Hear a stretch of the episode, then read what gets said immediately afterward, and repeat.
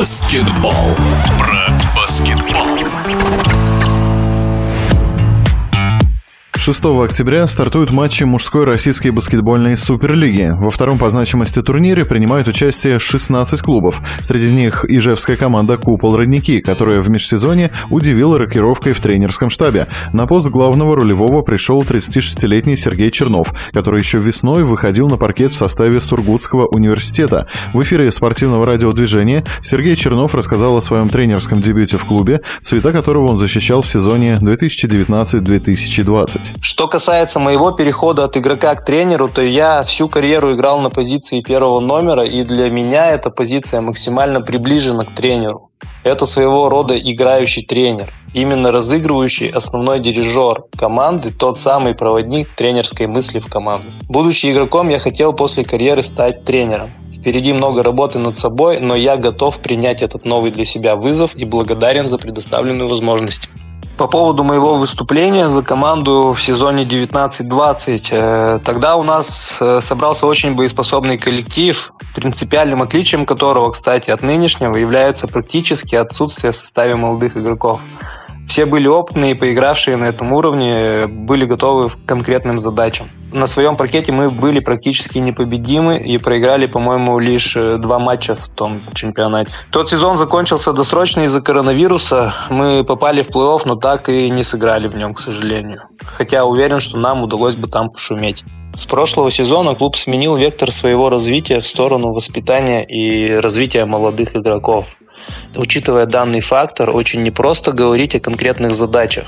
Э, здесь скорее она будет одна – сделать все возможное, чтобы стать конкурентоспособной командой в лиге, показывать качественный баскетбол, видеть прогресс игроков и всеми силами стараться попасть в плей-офф, что с учетом вышесказанного будет огромным успехом для нас. В минувшем сезоне купол «Родники» по итогам регулярного чемпионата занял лишь 12 место, в 28 матчах одержав 9 побед.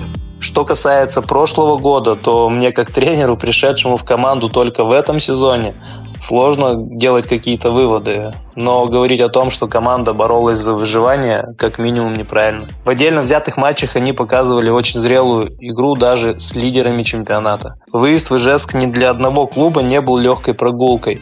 Мне самому удалось это ощутить. Тренерский штаб проделал отличную работу. Благодаря им многие молодые игроки впервые получили возможность сыграть на таком уровне. В первом же сезоне получили достаточное время, чтобы проявить себя. Для них это огромный опыт, который, надеемся, поможет им увереннее играть в этом сезоне. Э, но если говорить о изменениях в составе, то клубу удалось сохранить 60% игроков с прошлого сезона. Что касается новичков, то удалось подписать контракт с Егором Сорокиным, молодым и талантливым, и, что немаловажно, местным игроком, который в прошлом сезоне выступал в Суперлиге за фарм-клуб «Зенита» из Санкт-Петербурга. Он одаренный физический игрок, готовый работать каждый день, чтобы стать лучше. Также мы пополнили команду молодым форвардом Александром Куровым, который с большим желанием и амбициями перешел к нам из Пермской Пармы, чтобы получить игровую практику и показать свою состоятельность во взрослом баскетболе. Также удалось э, взять в аренду из Уникса молодого защитника Сергея Полстянова, который ровным счетом пришел за тем же, что и Саша. Это два талантливых игрока, которые при правильном отношении к работе смогут показать хороший уровень уже в первом для себя сезоне. Подписали опытного Максима Кирьянова, который ранее уже выступал за Ижевский клуб и знаком болельщикам. Его бойцовский характер и снайперские способности очень помогут команде. Еще один новичок – это опытный центровой Александр Винник, который должен добавить мощи и помочь нам в игре в краске. Ну и, конечно, своим отношением к работе и тренировочному процессу он должен стать настоящим примером для молодых игроков. Как новичкам удалось влиться в ижевский коллектив, а новому тренеру наладить взаимодействие с игроками, узнаем уже 6 октября, когда на родной площадке «Купол Родники» проведет первый матч в сезоне 2022-2023. Соперником удмурского клуба станет дебютант Суперлиги МБА МАИ из Москвы. Про баскетбол.